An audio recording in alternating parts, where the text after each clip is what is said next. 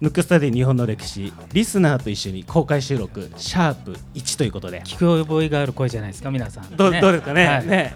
はい、ということでですね、今回ですね、えー、と東京原宿にあるベースヤード東京さんではい、公開収録という形で。すごい綺麗なお店ですよねねここはあのー漫画に囲まれてはい。はい僕ら話して、ね。皆さん聞かれるっていう形で進めていきたいなと思いますけども、はい。じゃあ早速はい、いきましょうか。そうですね、はい、今回いろいろ考えていろいろやろうかなと思ったんですけど徳川家康がメジャーなんですけどやってないっていう。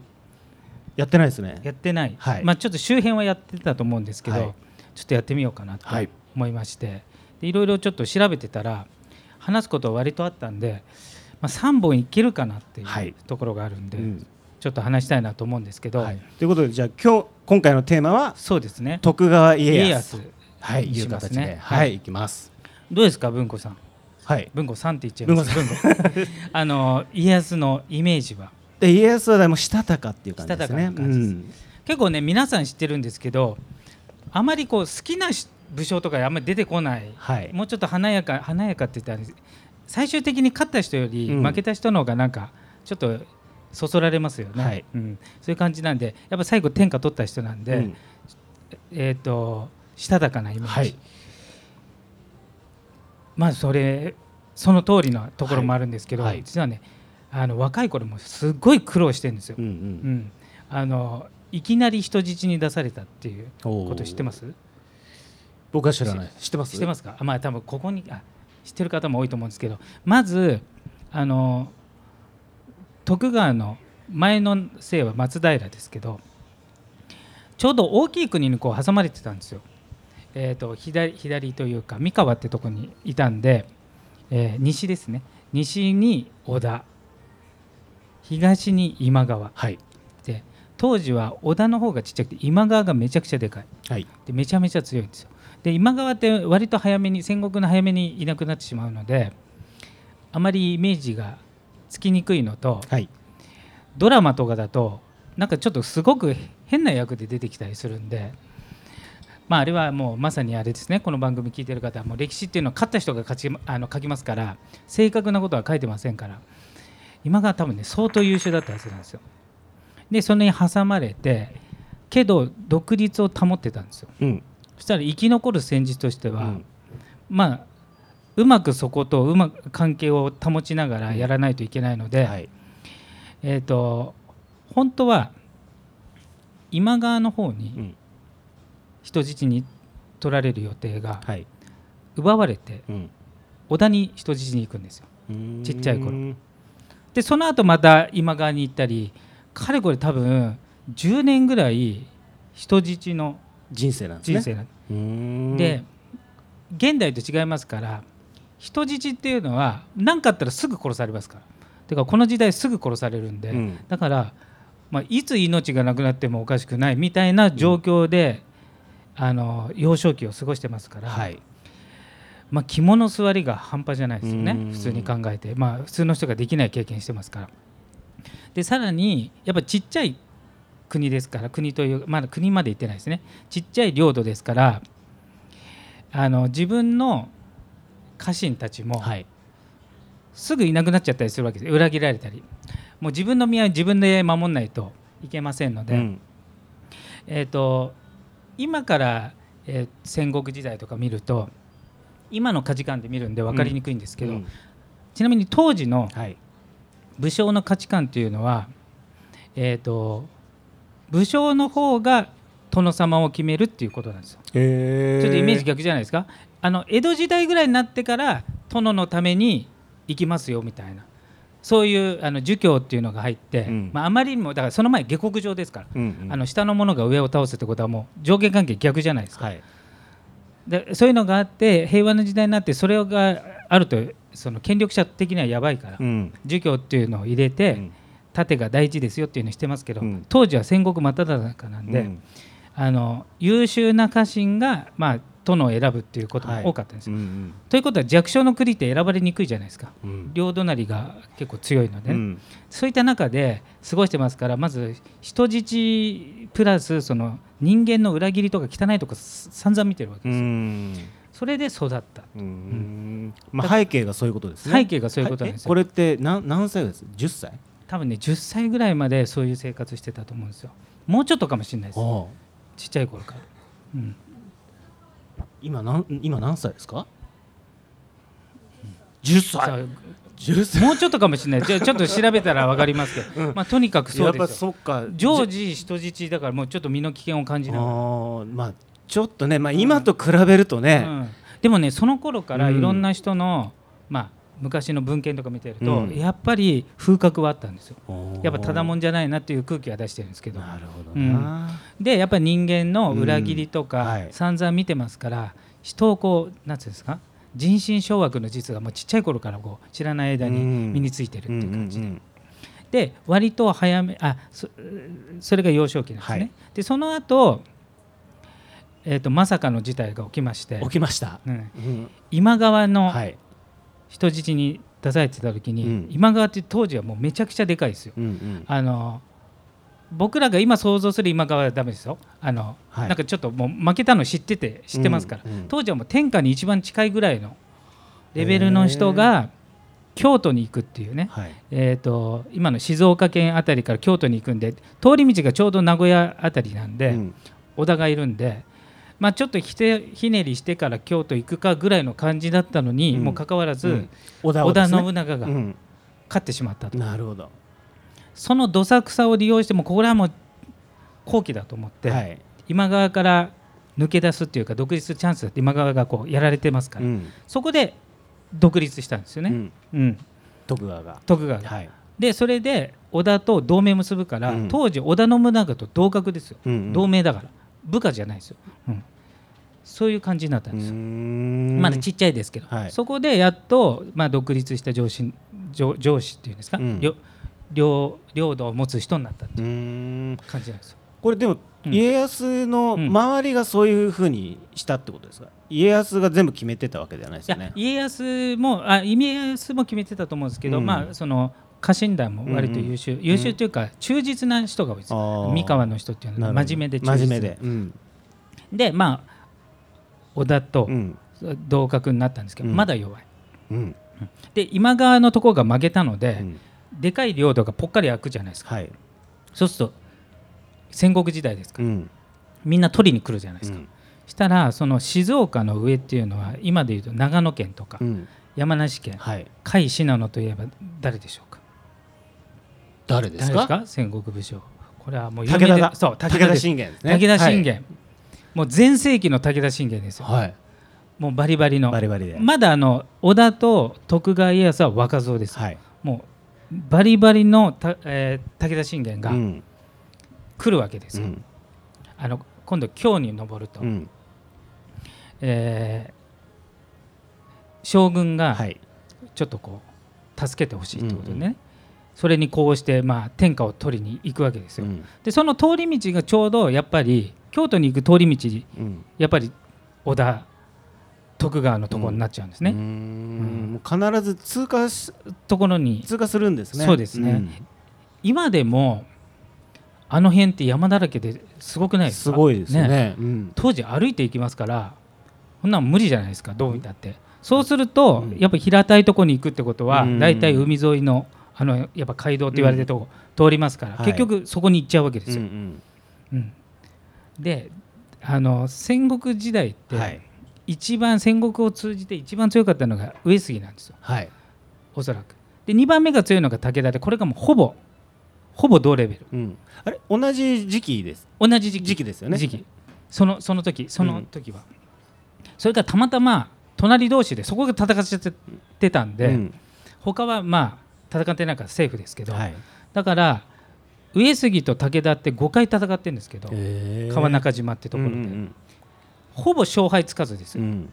若干上杉有利かなぐらい。うんうん勝敗つかず、うん。それでまああの武田信玄が京都に行くっていうことで、うん。まあ通ったわけですね、うん。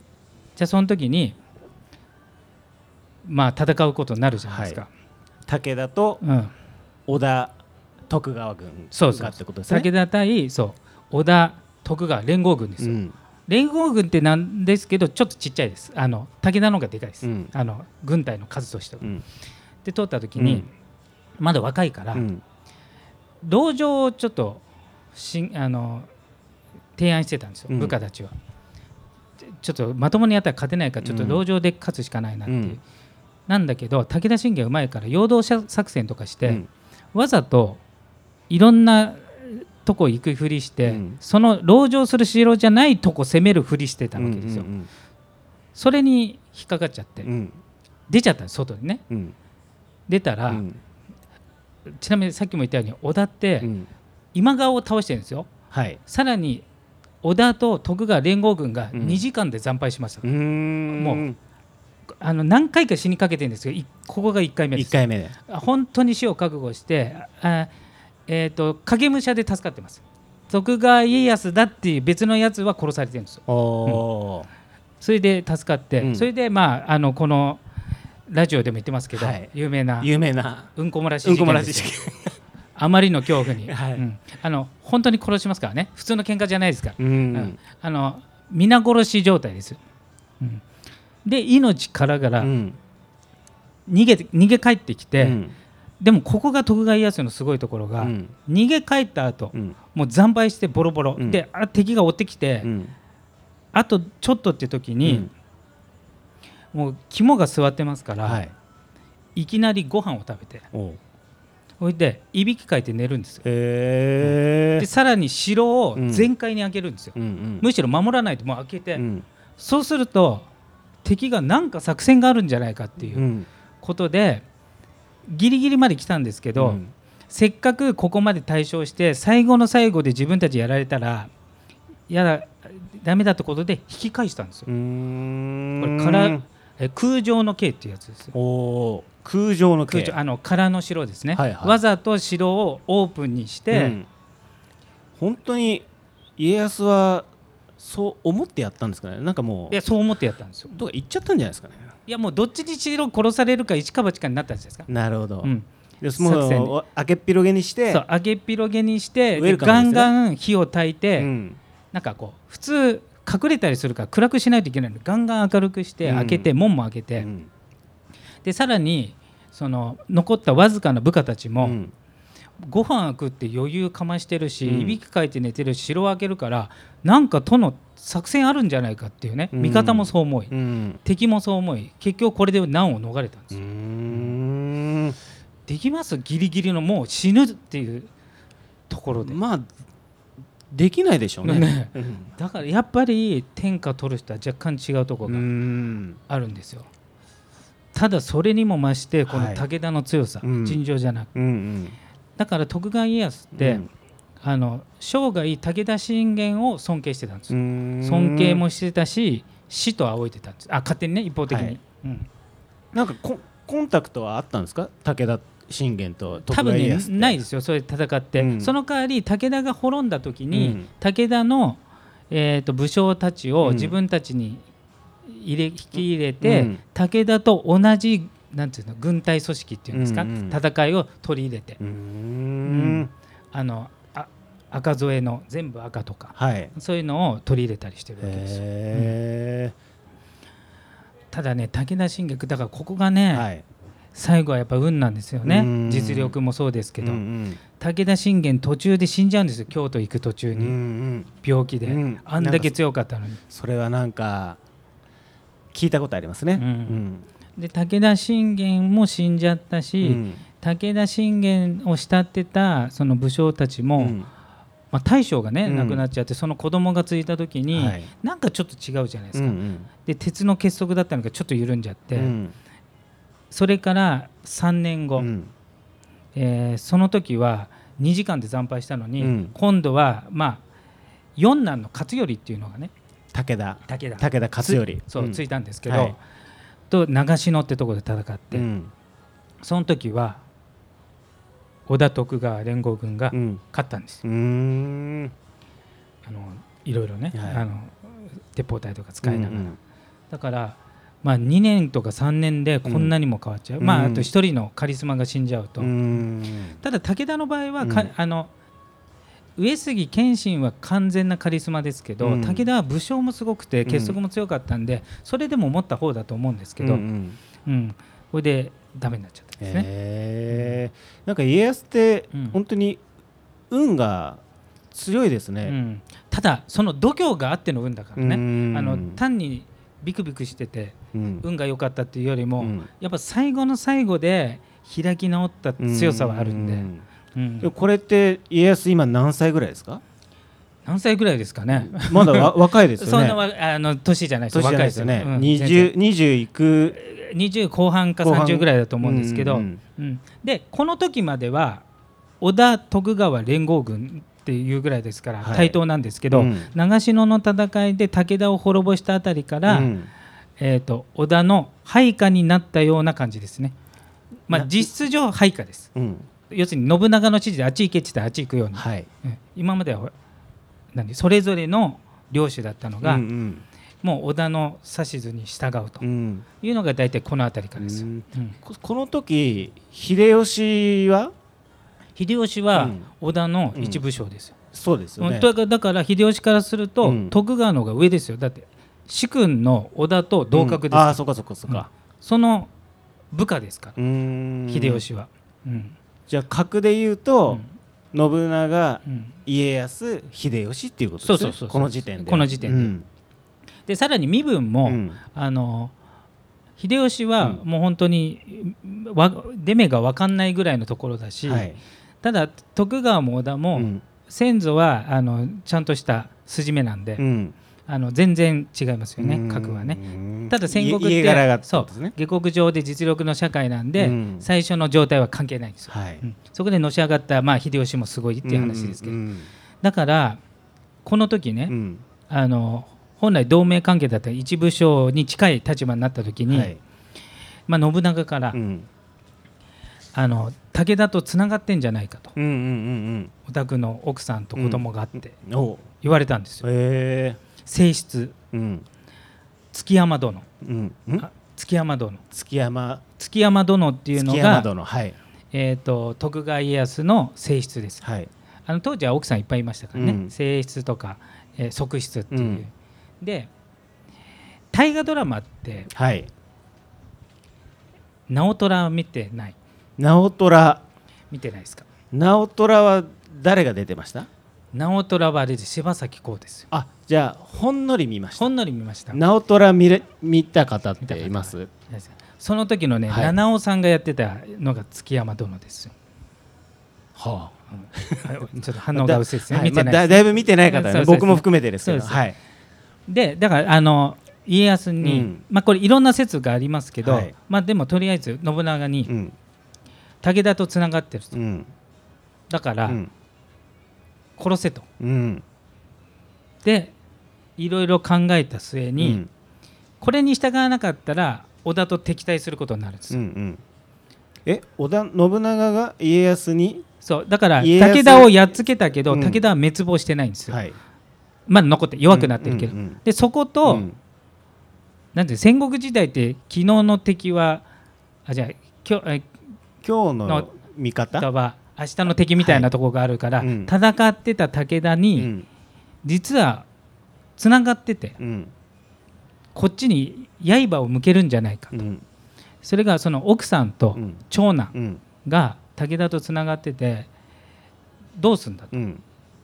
で殺せと、うん。まあふっかけられたような感じですね。そうですね、まあん。いろんな説なんですよ。うん。もともと家康がそれを利用して殺そうと思ってた説もあるんで、うん。あの戦国時代っうてん親子の殺し合いとかってうん。普通に行われるんで、うん。今の感覚とちょっと違うんですよ、うん、そうですね。ちなみに武田信玄も、うん。自分のお父さん追放して戦国武将になってますかうら、ん。そう。で言われたわけですね、はい。まあある意味もう主君になってる織田信長うにん。つながってるからうん。殺せと、うん。でこれ従わなかったらまあ合戦ですよね、うん。織田 VS 徳川になる、うん。で殺したら同盟が維持。うん。文豪ならどうする？えその時の環境にもよりますよね。うん。殺しちゃおうかなって思う時もあるかもしれないですね。けどね圧倒的にやっぱね織田の方が強い。うん。織田の方が強いし、うん。ただ長男ってやっぱ大事なんですよね、戦国時代の長男っていうのは後継ぎだから、はい。だけど長男ともやや家康と仲が悪かった説もあるんで、ううん。ん。けど、まあ、有力な味方じゃないですか、はい。自分の優秀な武将なんで,、うん。でかなり優秀だったと言われてるんですけど、うん。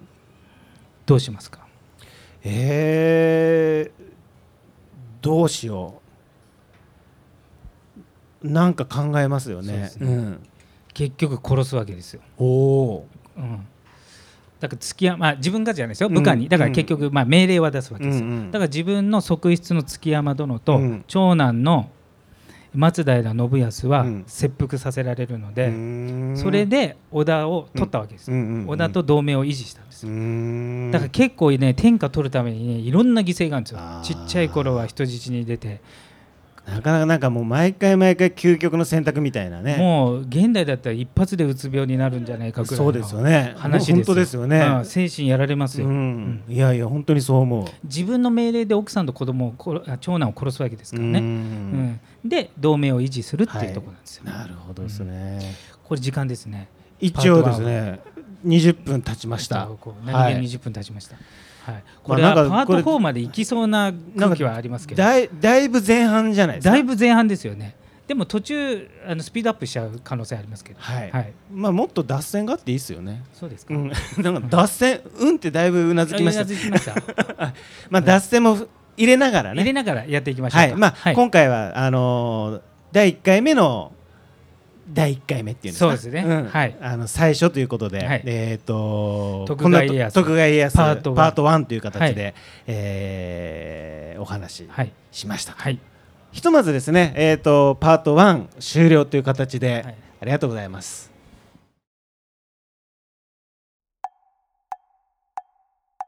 むくむくラジオだべ。むくむくラジオだべむくむくラジオだべ。